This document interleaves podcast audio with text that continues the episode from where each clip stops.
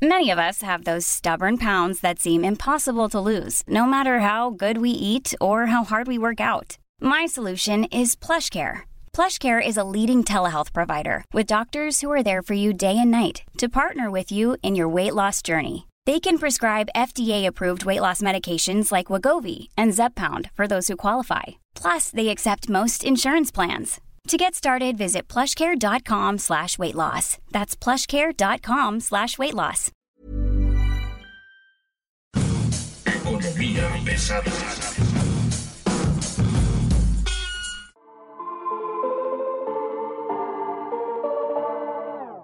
Bienvenidos, bienvenidas, bienvenidos todos ustedes que están hoy en el territorio de Economía Pesada. Gracias por estar hoy con nosotros. Mi nombre es Luis Carriles, arroba Luis Carrujos. Y hoy tenemos con nosotros nada más y nada menos que a Bernie. Bernardo del Castillo ya ha sido un invitado que ha estado con nosotros. Es un experto en sector energético y ahora tiene una consultoría que se llama Sotevia Consulting. Y bueno, ustedes lo pueden encontrar fácilmente en Twitter como arroba Bernardiux y es el que le va a explicar justo un tema que hoy traemos entre manos que tiene que ver, por supuesto, con el sector energético, la visita a Estados Unidos, el TEMEC, el capítulo 8, el capítulo 14, el capítulo 11.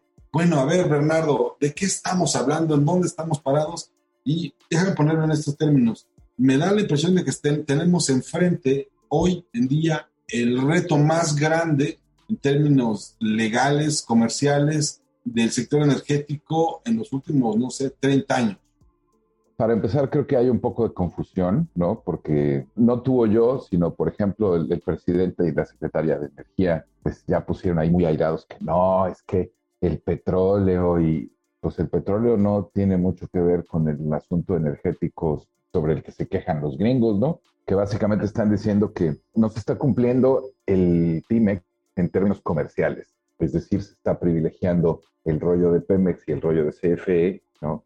Y entonces ya todo eso, ya, ya ahora lo, lo voltearon en plan, vamos a defender el petróleo con la última gota de hidrocarburo que tenemos en las venas, porque no se van a llevar, y pues no es así, ¿no? Es, es una cuestión comercial y toda la queja de los gringos viene, entre otras cosas, ¿no? De que están tomando decisiones que están afectando los acuerdos o los términos del tratado en relación a inversión y a las oportunidades de inversión de unas empresas en cualquiera de los tres países que forman el tratado, ¿no? Entonces, las decisiones que se están tomando a nivel gobierno y a nivel Secretaría de Energía están afectando a los potenciales inversores norteamericanos y aparentemente también a los canadienses, según leí por ahí, en el sentido de que se le está dando ventaja a CFE y a Pemex sobre cualquier otra cosa, ¿no?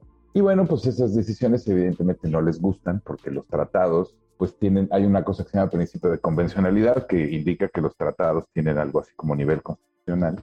Se está rompiendo una ley que podría ser, digamos, eh, de muy alto nivel en tres países diferentes por, pues, privilegiar a CFE y a, Pemex.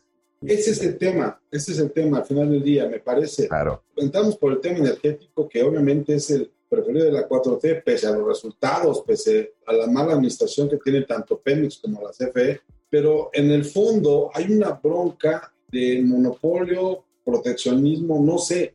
Al final del día, este, lo que dice Nale y lo que dice el presidente es como si textualmente te tendría que decir, ah, es que en el tratado no dice, ah, el sector energético sí está, pero no está. Como no, es, como no dice, sí estamos, pues todos no estamos, ¿no? O sea, esta esquizofrenia sobre si estamos o no está el sector de energía en el TLC, pues no solamente la energía, están todas las empresas y todas las inversiones del sector que sean.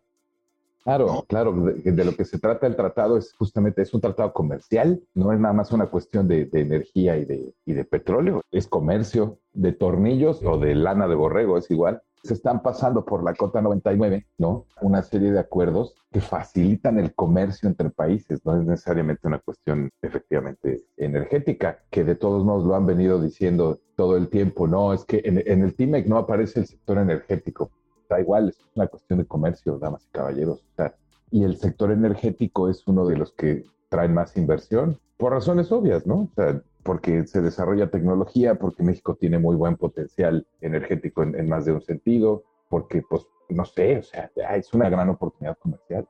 Y bueno, pues ya ves, ¿no? La, la cree que no quiere dar permisos, es el pleito, ¿no? De fondo. O sea, le quitaron el buche de piedritas a los gringos y ahora viene finalmente una acción que pudo haberse hecho el año pasado. Claro, además es muy fácil. Si yo fuera los gringos y tuviera mi empresa y pues resulta que, no sé, construyo una línea o construyo un parque o lo que sea, ¿no? Que además pues ya me dijeron que podía construir y todo. Y a la mera hora ya que estoy listo para arrancarme y todo el asunto me salen con que dice su mamá que siempre no, pues yo me quejaría. O sea, si los gringos decidieran que de pronto por las pistolas de alguien las empresas mexicanas ya no pueden hacer cosas en Estados Unidos, agárrense, porque también me quejaría, por supuesto. O sea, oiga, ¿usted qué le pasa? Tenemos un acuerdo de muy alto nivel, ¿no? Que firmó su presidente y el mío. Y ahora resulta que no me va usted a dar chance de, echar a andar mi, no sé, mi parquecito, pues.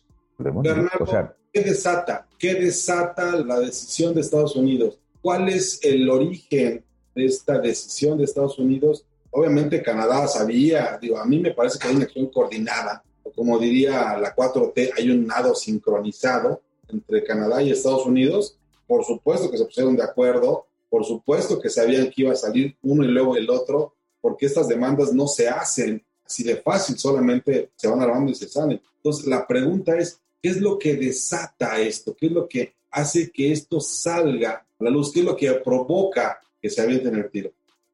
Pues que están perdiendo lana y que sus cámaras, sus asociaciones y sus todo esto, pues están perdiendo dinero si no tenían inversión ya comprometida de alguna forma en tecnología, en desarrollo de proyectos o en ejecución o en lo que sea, ¿no?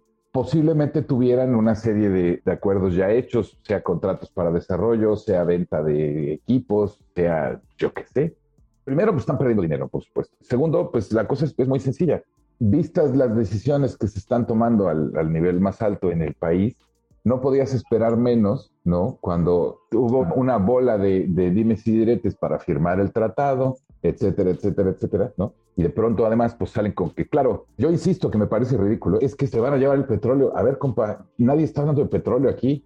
De todo lo que se puede hablar, no está hablando de petróleo, se está hablando Exactamente. de electricidad, se está hablando de comercio, se está hablando de protección de inversiones, se está hablando de comerciales.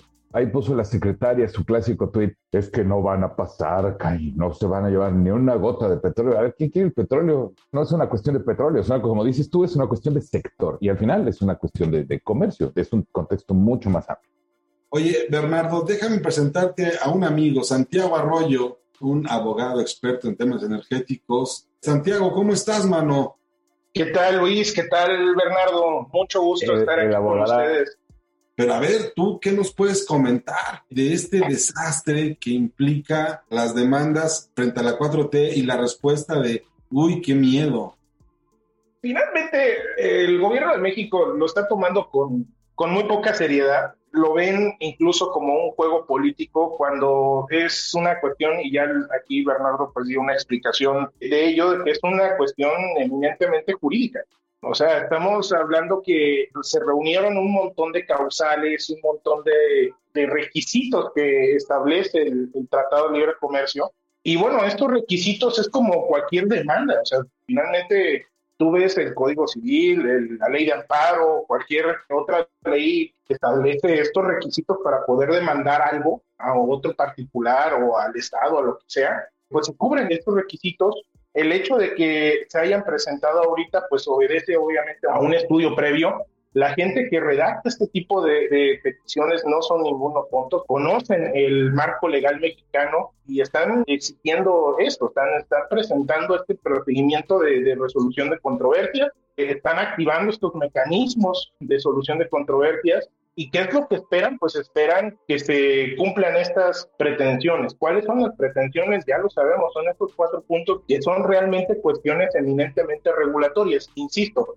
el gobierno de la República, el presidente eh, saca esta canción de Chicoche y hace su, su paramaya en las mañanas cuando realmente esta cuestión es eminentemente legal. O sea, lo que debería estar haciendo ahorita el presidente en vez de estar poniendo canciones de Chicoche y haciendo una arenga o convocando a, la defensa de la soberanía nacional y del petróleo, que eso es un claro consentido, lo que debería estar haciendo es, eh, bueno, ¿qué vamos a presentar? ¿Qué caso vamos a exhibir? ¿Cómo vamos a justificar esto que nos están demandando. Lo que pasa es que Juan Escutia ya está muerto, nomás no le han avisado. Y envolverse en la bandera del nacionalismo para decir, no, es que nos quieren robar el petróleo o nos quieren lo que sea. Lo que dice Santiago es, es el equivalente a que a mí en un proyectote se me ocurra un día decir, pues, ¿sabe qué? Que tu contrato, hágalo rollo y métaselo por la oreja y ahí nos vemos.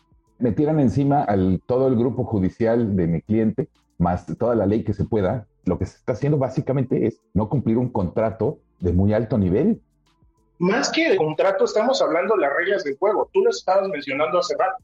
Eh, finalmente, el Tratado de Libre Comercio lo que está haciendo es poner en una situación de igualdad a todos. Claro, aquí la, la secretaria Nal y el presidente señalan que el capítulo 8, sí, pero el capítulo 8 es porque también las personas que redactaron la parte norteamericana y la parte canadiense no son ningunos estúpidos y lo que hicieron fue conocer y estudiar el marco legal mexicano y se dieron cuenta que la constitución, uno, es bien difícil modificarla y dos, aquí en México hay una cuestión bien particular con el tema del petróleo, de los hidrocarburos del subsuelo.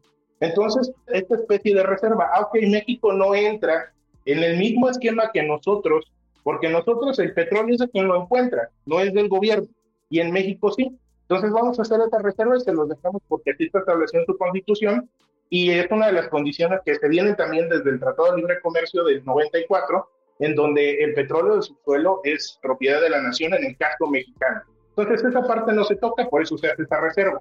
Que de ahí están agarrándose para hacer una perorata política, insisto. Estos cuates están viendo todo desde un punto de vista político, cuando lo que nos están poniendo el pie es un tema regulatorio. Es el tema donde no están dando permisos, donde el que es juez también es parte, ¿sí? está jugando a favor, está cargando los dados a favor de CFE y de Pemex. Y yo creo que también lo que despertó mucha inquietud en el lado, sobre todo norteamericano, fue la compra de Deer Park. La compra de Deer Park fue bastante, digamos, eh, ligera, o sea, fue un procedimiento bastante ligero, fue muy rápido, digo, para los estándares energéticos, tú lo sabes, Bernardo Luis, ustedes saben perfectamente bien que un proceso de compra de este tipo de assets son súper complejos y lo hicieron en tiempo récord. Y esto es utilizando los mecanismos del Tratado de Libre Comercio que se está disputando ahorita. Entonces, ahí hay un, elemento en donde a México como gobierno, a Pemex como empresa del Estado, la dejan comprar estos assets y se hace este juego regulatorio bastante ligero para ellos. Y acá de este lado no hay este plano de igualdad. Yo creo que ese fue el detonante más, más importante, ¿sí? desde un punto de vista eminentemente jurídico. Y ahorita, ¿qué defensa van a oponer? Pues no hay ninguna. O sea, la verdad es que no hay defensa ante estas cuestiones regulatorias. Y máxime que tenemos, incluso lo estaban diciendo, hay unos abogados de, que están llevando del lado norteamericano, que lo leí en, algún artículo periodístico, que incluso tienen carpetas y carpetas y carpetas de declaraciones, de videos, de tweets, de todas las acciones que el presidente, los comisionados de la CRE, este, funcionarios de, diferentes controladores, el Senado, la CFE, todos, todos. Todo lo que hayan dicho será usado en su contra. Es el principio de derecho que además está negociado, acordado en el TEMEC, porque como bien mencionaba Bernardo, el Tratado de Libre Comercio, el Telecán original, el TEMEC de ahora, los dos parten de, de un principio de convencionalidad. ¿En qué nos ponemos de acuerdo? En el marco general y en función de eso vamos operando todo lo demás. El capítulo energético no lo metió Carlos Salinas en la negociación de 1993-94, no lo metió Carlos Salinas, pero este, ahora es parte de la industria, ya es parte de la economía privada, ya es parte de la economía abierta, ¿no? ya es parte de la economía pesada del sector energético y ahora no necesitas invocar la constitución porque la constitución ya cambió y es la constitución que te va a valer. Entonces, yo lo que haría, digo, la primera decisión que yo tomaría como 4T es no dejaría que se acercara, pero ni a dos metros a Rocío Nale. La secretaria va a terminar ahí. Así como te lo estoy diciendo, tengo un rosario en una mano y una Biblia en la otra para que eso no suceda. Pero tarde o, temprano. Sería muy divertido, sería muy divertido si la aplaudieron. No, no, los abogados gringos, no, ya, o sea, que la van a sacar en hombros como si hubiera matado con oreja y rabo en la México. No, no, o sea, Mira, así como lo decía Santiago, carpetas y carpetas y carpetas, esto tampoco es de ayer. Los gringos no se iban a tirar a utilizar una herramienta como esta sin tener todos los pelos de la burra en la mano. Entonces yo me quiero imaginar que el, expediente pesa bastantes toneladas, ¿no? En papel, en todo lo que no está sucediendo, que debería estar sucediendo conforme a un tratado comercial que firmaron todas las partes. Entonces, no sé, o sea, va a terminar Eh, la secretaria por ahí en las consultas, pues posiblemente sí. La que parte el queso ahí es ella y finalmente sí. A ver, esto es muy fácil. Si no quieres embadurrar al presidente de la República, la que va a tener que dar la cara no es Tatiana Cloutier, aunque sea la secretaria de Energía, no es Marcelo Ebrard, ¿no? Porque también esto no es una cuestión diplomática ni es una cuestión de, es una cuestión comercial, derivada de las decisiones que se toman a nivel ministerio. Entiéndase, la secretaria va a tener ahí que ir a explicar qué está pasando con la CRE. Posiblemente alguien de la CRE vaya a terminar ahí también, pues explicando un poco su pero La CRE es regulador. O sea, la CRE no está haciendo todo lo imparcial que se supone que debe ser.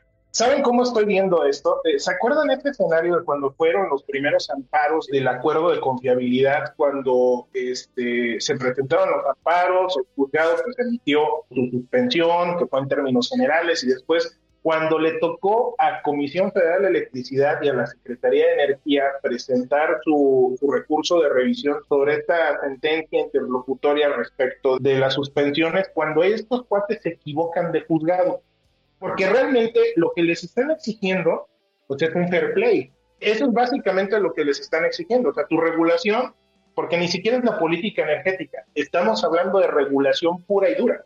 Y así lo establecen tu regulación y por eso ellos se enfocan en el capítulo de regulación y de obstáculos al comercio. No se van a cuestiones políticas ni semánticas, se van a cuestiones eminentemente técnicas. A ver, es regulación básicamente y este y obstáculos al comercio. Y obstáculos al comercio y protección de inversiones, ¿no?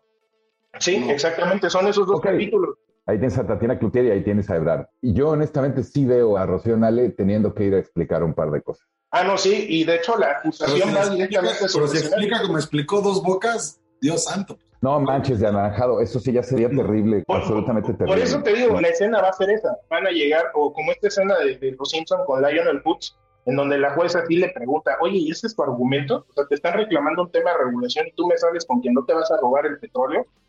Exacto, o sea, de nuevo el, todo el discurso este, independientemente de lo que decía Santiago, ¿no? O sea, ya olvídense de que hubiera sido chicocheo o lo que sea, ¿no?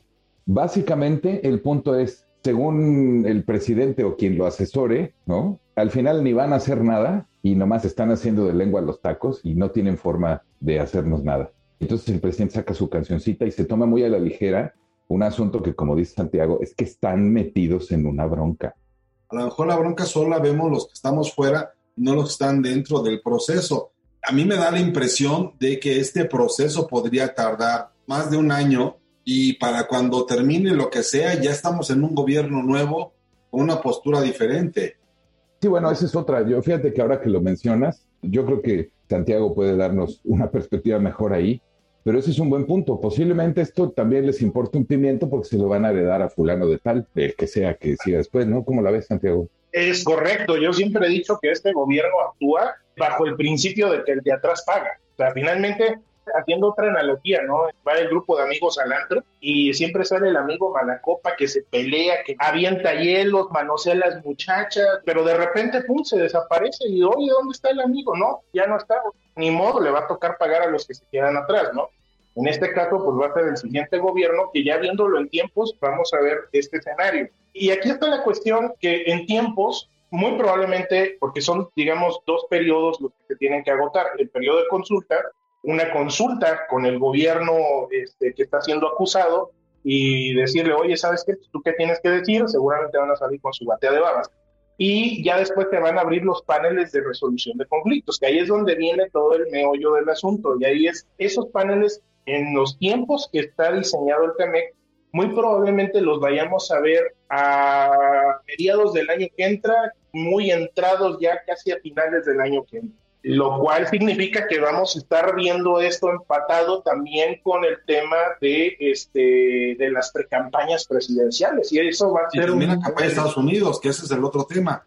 ¿Qué tanto puede ser utilizado esto para la campaña de ellos? o sea, a mí me queda claro, la 4T va a usar este tema como un asunto de soberanía y va a ser parte de la agenda o de la narrativa electoral del 2023-2024.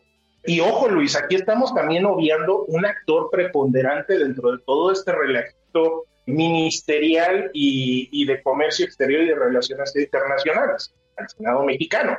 El Senado mexicano puede jugar un papel bien interesante y muy importante en todo este relajo. ¿Por qué? Porque el Senado mexicano es el que se encarga de ratificar los tratados internacionales y es el que se encarga de toda la cuestión legislativa respecto de las relaciones del Estado mexicano con el exterior. Sabemos que la, senadora Claudia Ruiz Mació es la encargada, la senadora encargada de la misión de seguimiento del TEMEC.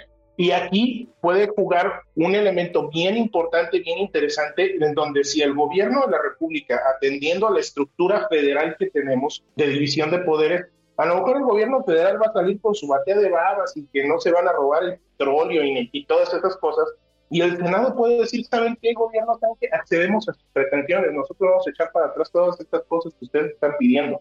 Y es facultad del Senado eso puede suceder también. Y el Senado también tiene la posibilidad de darle para atrás a eso, atendiendo a la estructura del Estado mexicano. Vamos a ver cómo va a jugar el Senado, porque ahí sí también el Senado juega en dos espectros, el espectro político y el espectro legal, jurídico. Entonces, pues va bastante interesante y más metidos en precampañas con actores preponderantes como Claudia y que también el PRI ahorita también está ávido de empujar un poquito, mejorar su imagen, lo cual pues también, como diría el presidente, esto le viene a caer como anillo al dedo también a la oposición, porque no es nada más es el PRI, sino que al menos hasta ahorita estamos hablando que el PRI conforma un grupo o un bloque llamado este, la Alianza Va por México. Entonces, va a ser un tema bien interesante. ¿En qué va a terminar esto? Vamos a ver, déjame ponerlo en estos términos. Nos vamos al panel, este, se discuten los temas, no veo que podamos salir este, bien librados, ¿no? ¿En qué va a terminar esto? ¿En un qué? ¿En sanciones económicas? En... Es, probable, sí, sanciones económicas de algún tipo. A lo mejor arancelarias. Yo ahí sí no, no estoy tan chicho, pero puedes esperar sanciones. No sé si puedas esperar multas, por ejemplo. No veo que se decidan a cambiar el, tratado para hacerlo más rígido en algún sentido, porque pues el tratado ya está más que recontrafirmado, ¿no? Pero no lo sé, yo, yo veo sanciones pues comerciales, ¿no? Porque el tratado siendo un, papelito comercial, jurídico, pues es básicamente ley. Entonces, si no cumples la ley, lógicamente igual te pueden rebotar en sanciones relacionadas con comercio. Y eso en el momento actual a México le pega durísimo, durísimo en, más de un sentido. Mira, yo lo pondría en tres posibles escenarios. Vamos a hablar el, más amigable. El más amigable es que terminen en una amigable composición, así se le llama, a nivel internacional, que es esto, pues un acuerdo, ¿sí? un acuerdo, no un acuerdo reparatorio, sino puede ser un, ok, cada quien su golpe, nada más quita tus, tu legislación, regresa a la LIE como estaba antes, Senado, encárgate de poner en orden a la Comisión Reguladora de Energía, porque tú eres el encargado de vigilar a tus cuates, y Gobierno de México, tú haz lo que se te pega la gana, pero si no cumples, van a haber una serie de consecuencias. Esto es, digamos, como un escenario eh, el más amigable de todos. Otro escenario más complejo vendría siendo lo que acabo de mencionar, más algún tipo de sanción arancelaria.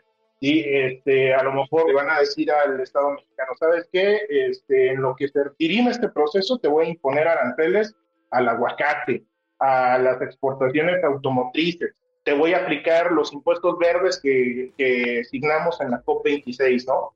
Puede ser una cuestión así perentoria hasta que tú me avises o le avises al panel que ya cumpliste con tantos puntos de acuerdo, ¿sí? Entonces, eh, algo muy parecido con lo que sucedió con la sentencia del campo de algodonero, que, digo, México no es la primera vez que se mete en este tipo de problemas. En el 2007 se metió, en 2007 al 2009 se metió en un problema con los feminicidios de Juárez, y fue algo muy parecido. Incluso de hecho, esta sentencia de la Corte Interamericana de Derechos Humanos fue lo que dio origen en gran parte al cambio del sistema inquisitorial al sistema penal acusatorio. Nos demos cuenta de qué es lo que puede suceder. Incluso el Estado mexicano tuvo que pagar una multa multimillonaria que este, apenas en el 2015 terminó de pagar. Y el otro escenario es eh, el más catastrófico, es que este, existan embargos comerciales y que le prohíban a México este, de plano, por ejemplo, el tema del aguacate, ¿no? que es uno de los temas agrícolas. Puede ser un embargo comercial, puede ser incluso la propia salida de México del Tratado de Libre Comercio, ¿no? que los dos países empujen la salida de México y quedarnos fuera de este esquema. Y obviamente estamos hablando de impuestos o aranceles a la gasolina, aranceles a, a todas las importaciones. Bueno, te lo pongo así bien sencillo, regresar al México pre-1994, ¿no? Donde este, había Fayuca, donde tenías que comprar todos estos aparatos, los teléfonos, videograbadoras y todo eso lo tenías que comprar en la Fayuca, ¿no? O sea, podemos llegar... El regreso del contrabando, digamos, ¿no? Exactamente. El regreso de los pollos y los polleros. Sí, y el racionamiento de azúcar, y el racionamiento de harina, el racionamiento de pan, de papel de baño, así como les tocó vivir a muchos de los que tienen 45, 50, más de 50 años, ¿no? Este, este tipo de escenarios son los que yo veo, pero no creo que lleguemos a este escenario catastrófico. La verdad es que como esto sí es posible que llegue a una cuestión transaccional, muy probablemente vayamos a encontrar un escenario como el escenario B, en donde existan algunas sanciones, se eche reversa toda la legislación, todas las modificaciones, toda la regulación que ha emitido la Comisión Reguladora de Energía y todo lo que ha sido aprobado por la Cámara de Diputados, y bueno, ir llevando una especie como de, de libertad condicional, ¿no? Así de que, a ver, pórtate bien, y ya cuando cumplas con estos requisitos ya te voy a quitar el, la cadena, ¿no? Entonces, este es el escenario más probable. Y ya el siguiente escenario que yo veo también probable es el primero que comenté, ¿no? Y esto pues pudiera darse si es que el Senado mexicano sale como paladín salvador de México en estos paneles. Bueno, pues ahí está la situación. Este es el panorama. Yo les quiero agradecer tanto a Santiago Arroyo y por supuesto a Bernardo del Castillo. Bernardo, muchas gracias. Arroba Bernardiux. Muchas gracias por estar con nosotros. Órdenes, gracias por la invitación, Luis. Santiago, es un gustazo saludarte. No, un placer y merecido haber compartido micrófonos con ustedes. Muchísimas gracias. Ustedes pueden encontrar a Santiago Arroyo en arroba Arroyo, ahí lo encuentran. Y también va a encontrar usted a Bernardo del Castillo en arroba Bernardiux. Muchas gracias, muy buenas tardes, muy buenas noches, muy buenos días. Habla que me está escuchando. Esto es Economía Pesada, los otros datos de la 4T. Hasta luego.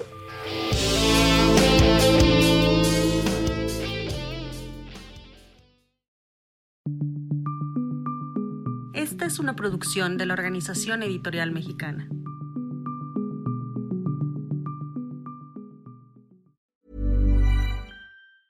Even when we're on a budget, we still deserve nice things. Quince is a place to scoop up stunning high-end goods for 50 to 80% less than similar brands. They have buttery soft cashmere sweaters starting at $50, luxurious Italian leather bags, and so much more. Plus, Quince only works with factories that use safe, ethical, and responsible manufacturing.